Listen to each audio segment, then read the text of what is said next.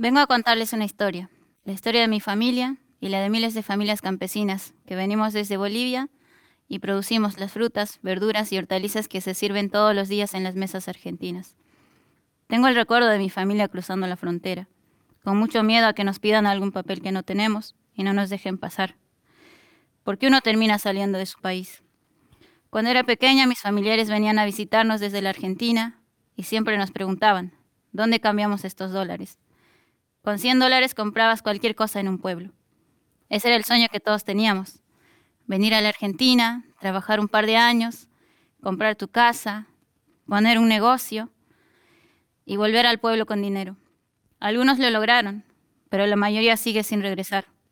Nos vinimos con nuestras creencias, la sabiduría de nuestros abuelos que cuidaban y trabajaban la Pachamama hace miles de años. Pero cuando llegas aquí, es como que se te resetea la cabeza. Aparece la necesidad de producir en cantidad una sola variedad de verduras, sacarlas de la tierra lo más antes posible. Le ponemos el agroquímico que nos dicen, a veces el doble o el triple, pensando que va a ser mejor. Los alquileres de la tierra suben todos los meses, entonces las familias se endeudan y cualquier temporal, helada o mala cosecha hace que las familias se esclavicen día y noche para poder volver a sembrar. Pasan tres, cinco, diez años y están en la misma condición o peor. Las semillas también están dolarizadas, entonces no se puede comprar variedades. Terminan comprando todos la misma lechuga que es más barata, se inunda el mercado de lechuga y nadie vende. Se tira o se le pasa el tractor. A la agroecología se llega por amor o por dolor, pero en general por dolor, porque sucede un desastre natural que te deja sin nada, porque un familiar se intoxica, o nuestros hijos nacen con enfermedades, por las deudas, y la suba del dólar. A mi familia nos pasó eso en 2017. Fue un temporal, volando todos los invernaderos de la zona. Esas veces alquilábamos en tres quintas y apenas teníamos para comer. Estábamos endeudados, muy cansados, separados, ni siquiera podíamos sentarnos a comer juntos. Esa semana del temporal fuimos a unos talleres de agroecología que lo da la UTT. El técnico que daba el taller nos dijo que había una forma de cambiar la producción que se podía producir siendo libre, sin tener que depender de nadie, y que se podía ser feliz estando en el campo. Nadie conocía esa palabra, pero esa es la agroecología.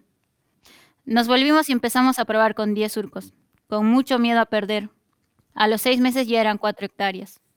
A la agroecología también se llega por amor, cuando los compañeros te muestran más allá de los beneficios individuales, te acompañan y te demuestran que no estás solo, que puedes contar con alguien más.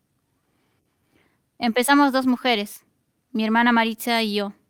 Mi hermana es dos años menor que yo, pero lleva mil años más de aprendizaje. Juntas y con varios compañeros campesinos empezamos a dar talleres y a hacer seguimiento a muchas familias. Algunas entienden fácil, se entusiasman, hay lágrimas de felicidad, a otras les cuesta más, tienen mucho miedo a perder más allá de que están acostumbradas a perder siempre, desconfían. Teníamos ese desafío de ser mujeres.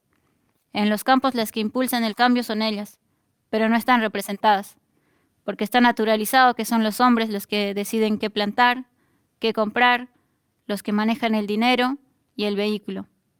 ¿Y la mujer? A la cocina con los chicos. Pero ahora nos escuchan. De todos modos nos sigue costando que las mujeres vengan a capacitarse. Ellas solo a veces necesitan que les digas, vos también puedes. En la cuarentena tuvimos que aprender a manejar, porque no había transporte y era muy necesario salir. Ya no podemos esperar a que otros nos lleven. Nosotros llegamos en 2010 y recién en 2018 pudimos volver a nuestro pueblito en Bolivia. Allá la producción está encaminada a lo mismo que aquí. Me acuerdo cuando íbamos con mi mamá al mercado, le comprábamos a una abuela semillera que estaba rodeada con muchas bolsitas de aguayo, con variedades de semillas de todos los colores que te puedas imaginar. Ahora estaba la misma abuela, pero esta vez rodeada de latas, las mismas latas que compramos aquí. Ella ya no produce semillas, ahora compra y revende. Esto perjudica la sabiduría que nos dejaron nuestros abuelos. Los campesinos se están olvidando de producir. La agroecología en realidad no te enseña nada nuevo. Los preparados que les enseñamos a hacer ya lo sabían hacer de mucho más antes. Algunos se acuerdan con mucha felicidad y brillo en los ojos, las flores cerca de los frutales, y cómo las plantas que tienen ricos olores también eran el remedio para sus dolencias. Mi abuelo de 96 años que me recibió me dijo muy despacito y en quechua, vos saliste del campo, y esa es tu historia. Tus raíces están aquí, en la tierra, y siempre debes volver al lugar de donde saliste, porque te hace recordar quién sos. Cuando vuelvas, yo te voy a estar esperando siempre. Cuando empezamos un taller, los saludamos a todos en quechua. Y Mainaria Kashankichis, ¿cómo están? Todos se ríen porque saben de dónde vienen. Empezamos hablando de la Pachamama, nuestra madre tierra. El primero de agosto es su día de descanso. Le damos ofrendas y a cambio le pedimos abundancia. Ahora ese ritual está todo comercializado. Te venden un paquete con todo lo que le tienes que poner a la tierra. Incluso trae un billete de un dólar que simboliza pedir dinero. Le pedimos mucho a la tierra, pero si terminamos el ritual y nos vamos a la quinta a fumigar con venenos, entonces no le estamos devolviendo nada. Pero ¿cómo hacemos para volver a lo natural? No al negocio de la naturaleza. El planeta es muy rico, pero lo sobreexplotamos. Eliminamos sus bosques, desterramos a sus guardianes y con la lógica de crear riqueza empobrecemos al planeta. El daño que se lo hacemos a la tierra, nos lo hacemos a nosotros mismos y a los que vienen detrás. Los campesinos no somos dueños de la tierra. Seguimos alquilando campos abandonados, los mejoramos, pero los contratos temporarios no nos dejan edificar. Vivimos en construcciones precarias y cada pocos años nos tenemos que mudar y empezar todo de nuevo. Es un gran negocio para todos, menos para el productor.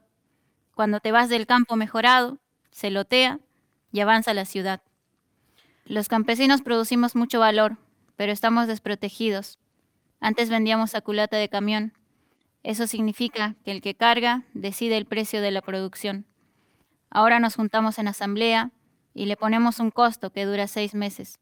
Así sabemos antes de sembrar cuánto vamos a ganar. Ya no nos endeudamos más. Ahora tenemos biofábricas para nuestros propios bioinsumos, tenemos un kiosco para los productores que no pueden hacerlo por sí mismos, construimos nuestra propia plantinera y estamos empezando a producir nuestra propia semilla. También creamos nuestra propia comercializadora para evitar a los intermediarios. Cada vez somos más soberanos e independientes. Al principio pensábamos que no íbamos a poder vender nuestra producción, pero no. Hay una gran demanda de gente que quiere comer sano. No damos abasto. No alcanza todo lo que producimos para la demanda que tenemos. En toda la UTT somos alrededor de 17.000 familias. No todos hacemos agroecología, pero luchamos todos los días para que se sumen más técnicos y más familias a producir. Esta es la realidad de todos los que producimos los alimentos.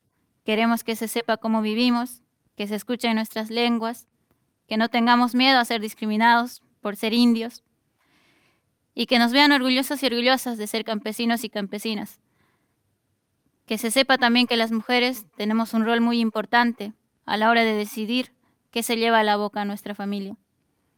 Se puede producir cuidando la salud del productor, la salud de los alimentos, la salud de la tierra y la salud de las personas que lo consumen, a un precio justo, porque el alimento sano es un derecho para todos, no solo para el que lo puede pagar. Esto ya lo sabemos, ahora no hay que olvidarlo.